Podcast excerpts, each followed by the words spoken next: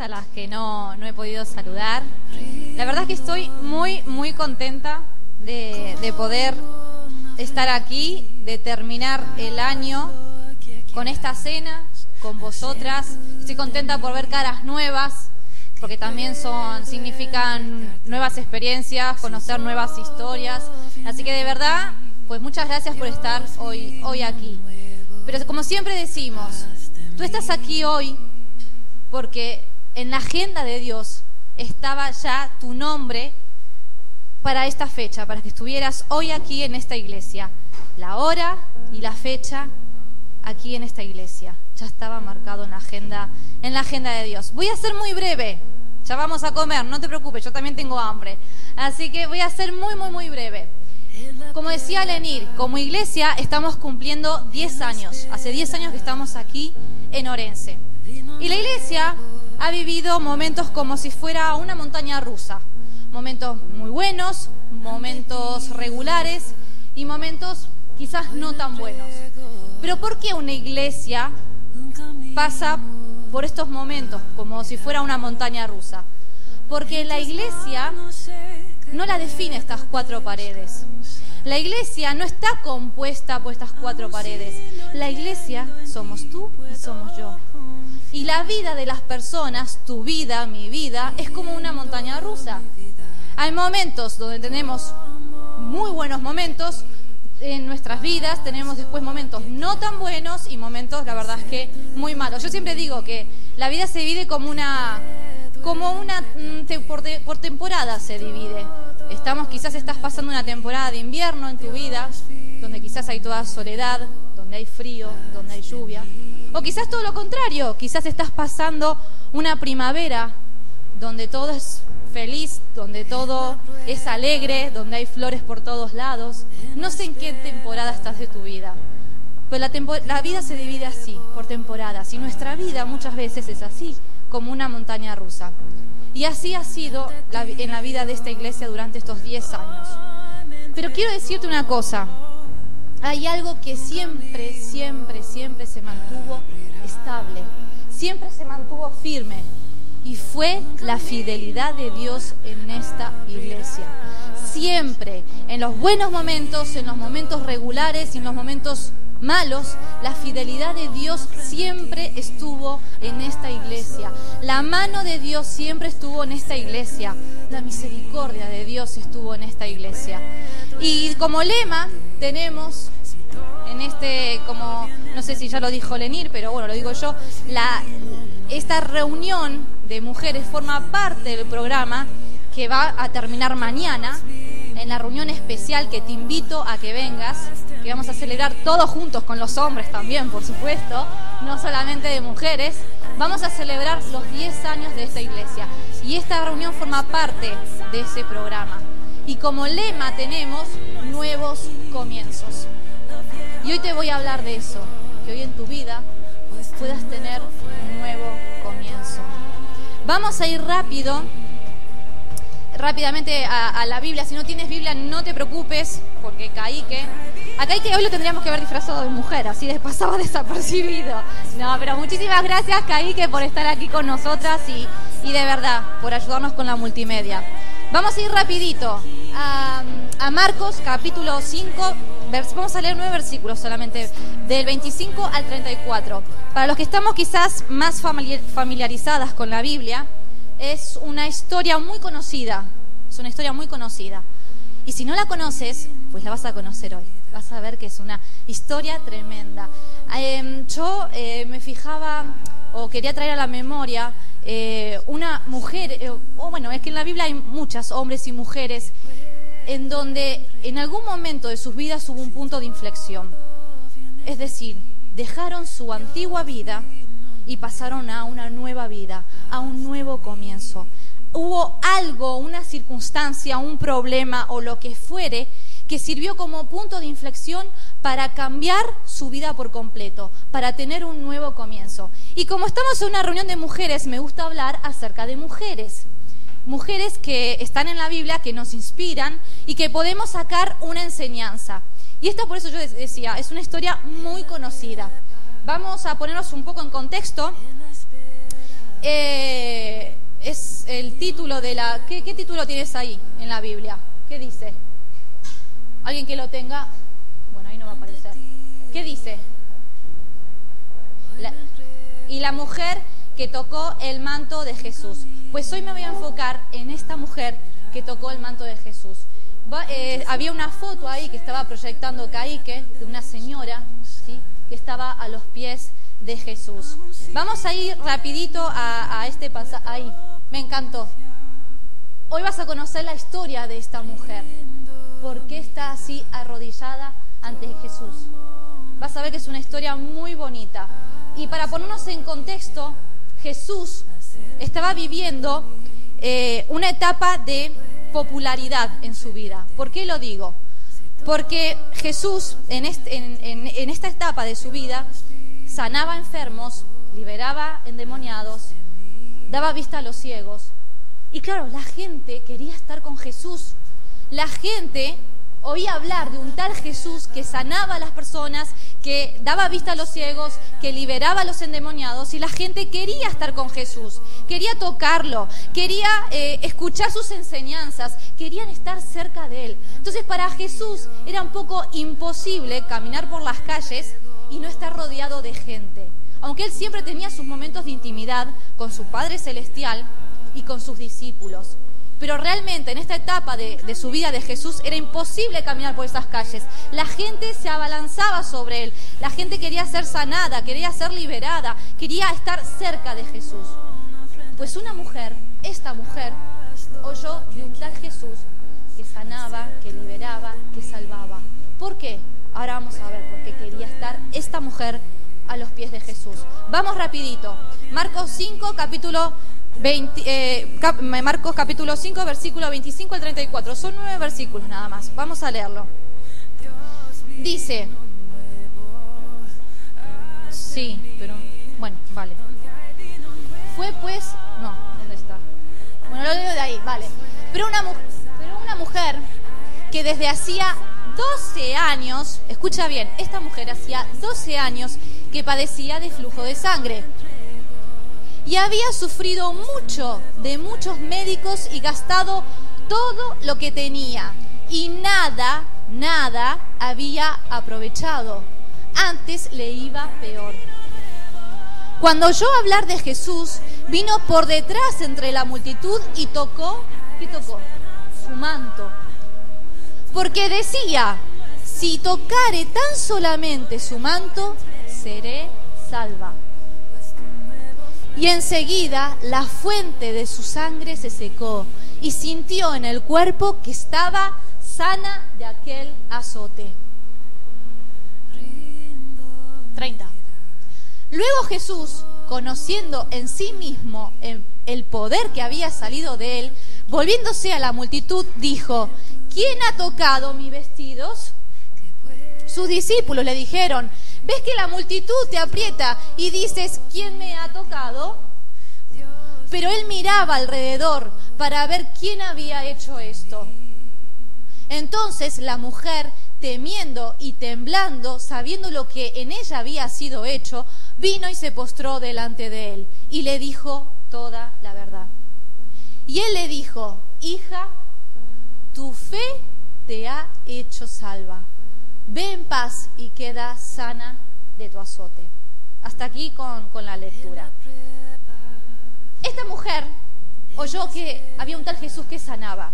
Como hemos leído, esta mujer estaba enferma, eh, sufría una enfermedad crónica. Decía que sufría flujo de sangre por 12 años. Y esta enfermedad existe.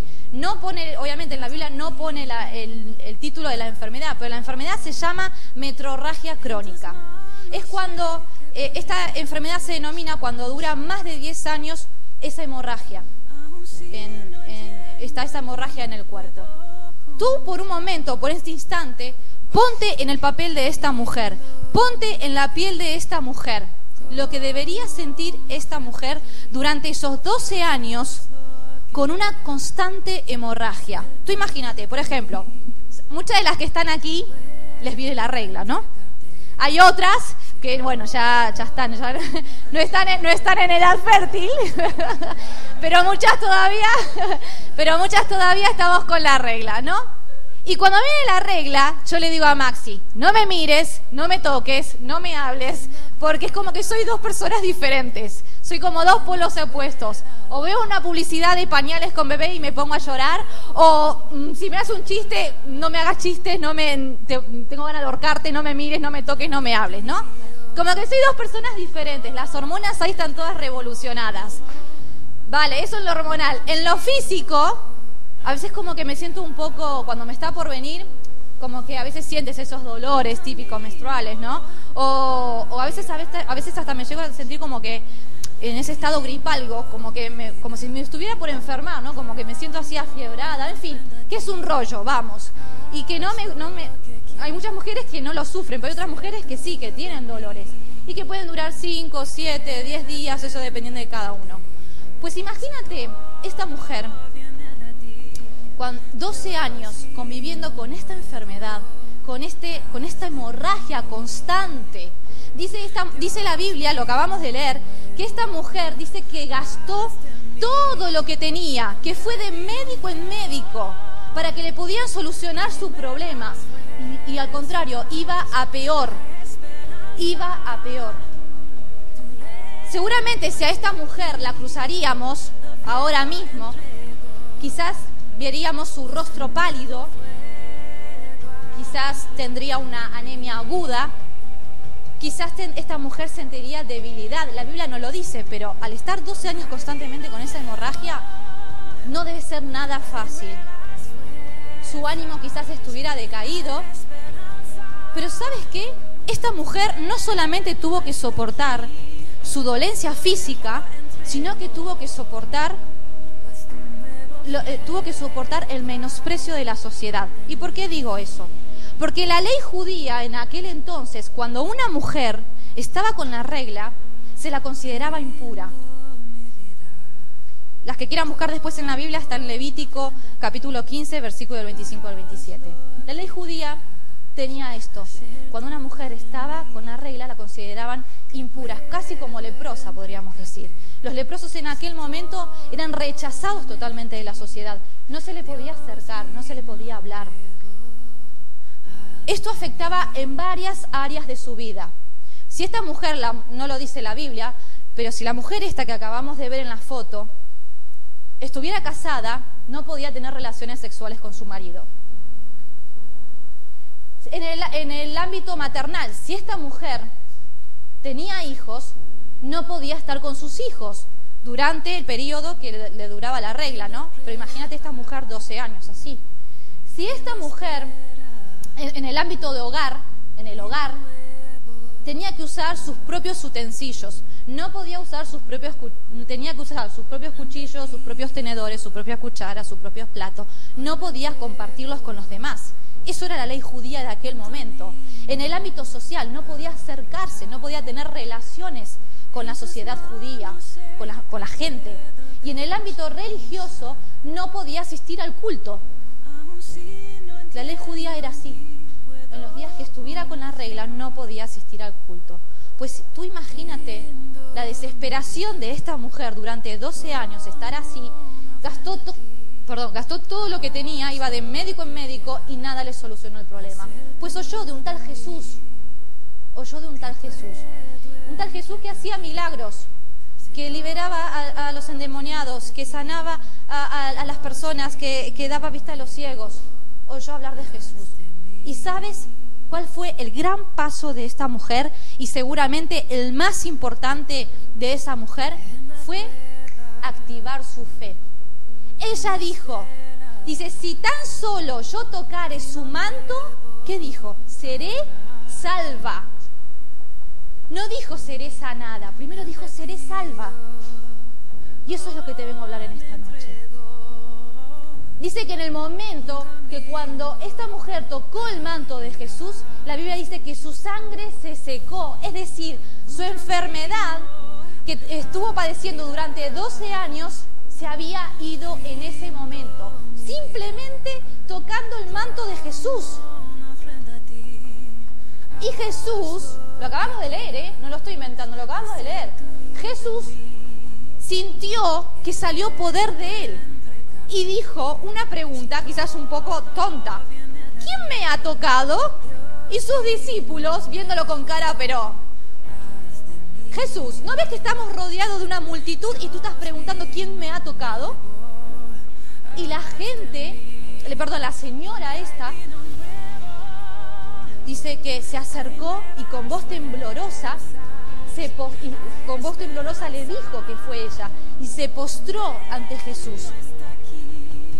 ¿Y Jesús qué dijo en ese momento? ¿Qué le dijo? Hija, tu fe te ha salvado. Vete en paz y queda sana, sana de tu enfermedad. ¡Wow! Es una historia hermosa, a mí me encanta, me encanta poderosamente. En ese momento hubo un punto de inflexión en la vida de esta mujer.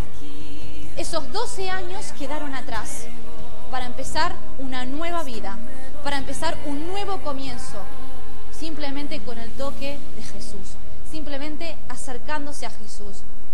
Y eso es lo que te vengo a traer en esta noche y ya estoy terminando. Ya estoy terminando. Quizás hoy necesitas, necesites, no sé, un nuevo comienzo en tu vida. Yo no, te, no conozco a todas, conozco a algunas, pero tampoco a las que conozco, no conozco su corazón. No conozco en qué situación estás pasando hoy en tu vida, qué por, qué, por qué circunstancias estás pasando hoy, estás viviendo hoy, no lo sé. Quizás estás buscando un nuevo comienzo en tu vida. Quizás, como decía antes, quizás estás viviendo una temporada de invierno donde te sientes, quizás estás rodeado de mucha gente, pero te sientes sola. ¿Cuántas veces estamos rodeados de mucha gente, pero en nuestro interior nos sentimos solas, que nadie nos comprende? Quizás estás pasando por una situación, por una enfermedad física, Quizás sí, estás pasando por una, por una enfermedad física y quieres ser sana. O quizás estás pasando por una enfermedad emocional. Porque muchas veces, por más que no tengamos, no, no tengamos ninguna enfermedad física, pues podemos estar enfermas emocionalmente. Porque no sabemos gestionar nuestras emociones. Quizás eh, estás pasando por un cuadro de depresión. La situación que estás pasando en tu vida es tan abrumadora que a veces no tienes ganas de levantarte de la cama o estás pasando por, por ansiedad, yo qué sé, no sé, no las conozco a todas, tú sabes en qué temporada estás de tu vida. Pero quiero decirte que si hoy quieres tener un nuevo comienzo en tu vida, tienes que dar el primer paso y es activar tu fe como hizo esta mujer. Lo primero que hizo Jesús no fue sanarla. Jesús no la sanó, Jesús primero la salvó. Dice, tu fe te ha salvado. Y estamos en vísperas de Navidad. estamos comprando regalos a lo loco, ¿no? Los, supermercados están abiertos todos los domingos hasta que termine. Pero ¿sabes cuál es el, el mejor regalo que puedes tener hoy en tu vida? Es a Jesús. Hoy Jesús puede estar contigo en tu vida como estuvo en la vida de esta mujer. Simplemente tienes que activar tu fe, dar el primer paso y decir, yo creo. Mira, yo cuando tenía, el mejor ejemplo que te puedo dar es con mi testimonio, así que yo cuando tenía 14 años, tengo 33, bueno, hace 19 años, eh, mi vecina de toda la vida, 14 años nada más, en pura edad del pavo, como decimos ahí en Argentina, pero me fue muy clara. Me dijo, mira, Romina, cuando nacemos, nacemos con pecado, lo dice la Biblia. Existe un cielo y existe un infierno. Dice, Jesús vino a esta tierra a morir en una cruz, a que le pusieron una corona de espina, a que recibiera unos azotes con unos clavos así enormes que le rasgaban su piel, a que le traspasaran una lanza en su costado, pero sabes, todo eso lo hizo por ti, por amor por ti y por mí, para que el día de mañana tú puedas estar en los cielos contigo y no te vayas al infierno. Me dijo, ¿tú quieres aceptar a Jesús en tu corazón? Y le dije, sí. A veces quizás había un poco de incredulidad en mi corazón, ¿no? Pero dije, sí, voy a dar ese paso y voy a creer. Pues fue el paso más importante de mi vida, porque ahí hubo un punto de inflexión en mi vida. volví a nacer, tuve un nuevo comienzo. Un nuevo comienzo. Ya no estaba más sola, estaba Jesús en mi corazón. Y es lo que hoy quiero traerte en esta tarde. Que el mejor regalo que puedes tener en esta Navidad, en la Navidad recordamos el nacimiento de Jesús, pero Jesús vino a este mundo, nació, vino a este mundo para morir en una cruz, para ser crucificado en una cruz, para que tú puedas tener una salvación eterna, porque un día te vas a morir, te lo aviso, si no te lo dijeron, te aviso que te vas a morir un día, pero te puedes ir al cielo o al infierno, tú decides, tú decides activar tu fe, como hizo esta mujer, de pasar la vida eterna, porque un día estaremos en los cielos con Dios toda una vida eterna. Moriremos aquí en la tierra, pero estaremos en los cielos viviendo para siempre con Dios, al lado de Jesús. Yo en esta noche te quiero invitar que si quieres activar tu fe, que si quieres recibir a Jesús, que si quieres recibir esa salvación que obtuvo esa mujer enferma, una enfermedad crónica, que fue salva, pero fue salva y fue sanada por Jesús. Yo invito a todas estas mujeres, a todas, a todas vosotras, que eh, podáis agachar la cabeza, todas. Que puedas estar ahí con esta música de fondo. Ahí que si me puedes levantar un poquitito nada más. Y puedes y puedas estar es como si estuvieras hablando con Jesús ahora, que si el Jesús mismo estuviera enfrente de ti. Y puedas confesarle a Jesús. Puedas decirle que lo necesitas. Puedes hacer un flashback quizás de tu vida. Puedes recordar todo lo que pasó, no sé cuántos años tienes, si tienes 30, 25, 40, 50, no sé cuántos años tienes. Pero en este momento te invito a que recuerdes todos los momentos que has pasado en tu vida. Bueno, quizás no todos, pero los más importantes de tu vida. Que pasen como un flash, como si fueran las películas.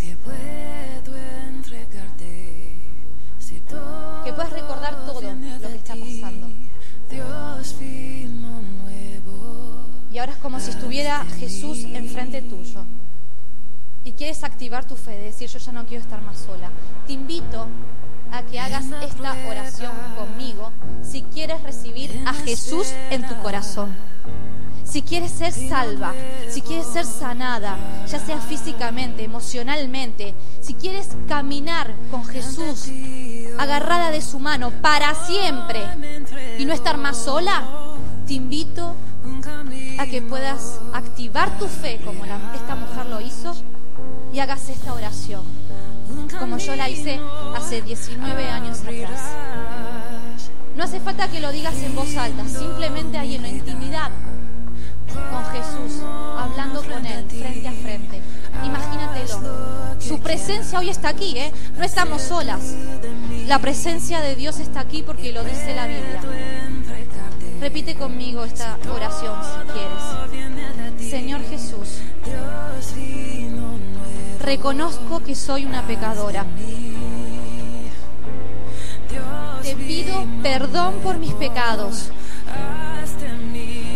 Y en esta hora te acepto como mi Salvador, como mi sanador en mi corazón te recibo ahora mismo en mi corazón. Entra en mi corazón, Jesús. En tu nombre. Amén. Así, con las cabezas gachas como estamos. Por favor, no levantes tu cabeza. Sigue ahí donde estás. El que, la que ha hecho esta oración, por favor, que levante su mano. Y después al terminar al terminar esta cena o en algún momento que tú quieras, te puedes acercar a mí o a Lenit o a la persona que tengas de confianza y que pueda, y que pueda orar por ti. Hay alguien en esta noche que ha hecho esta oración. Que Dios te bendiga. ¿Quién más? Que Dios te bendiga. Amén. ¿Alguien más ha hecho esta oración? Que Dios te bendiga. Que Dios te bendiga. Que Dios te bendiga. ¿Sabes una cosa? Que Dios te bendiga. Que Dios te bendiga. Que Dios te... ¡Wow!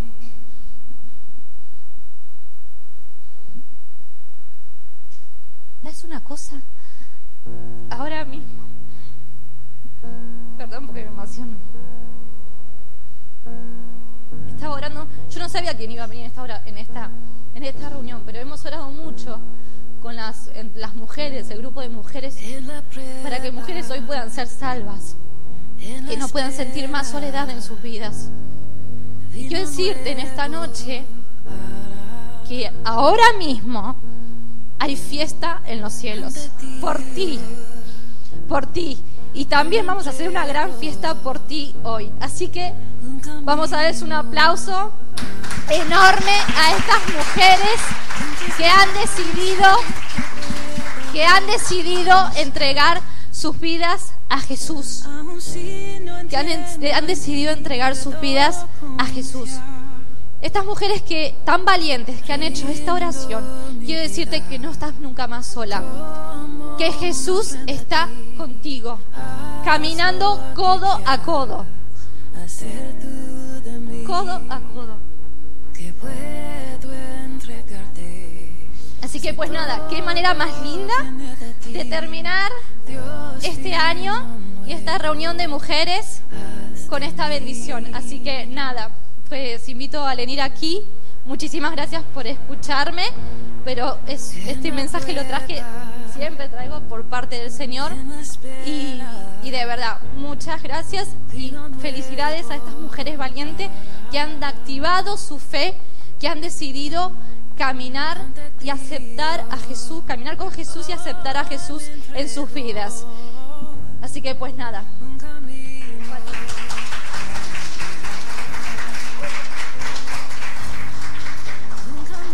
Não existe algo mais sublime para um predicador que terminar sua mensagem e ver almas entregues a.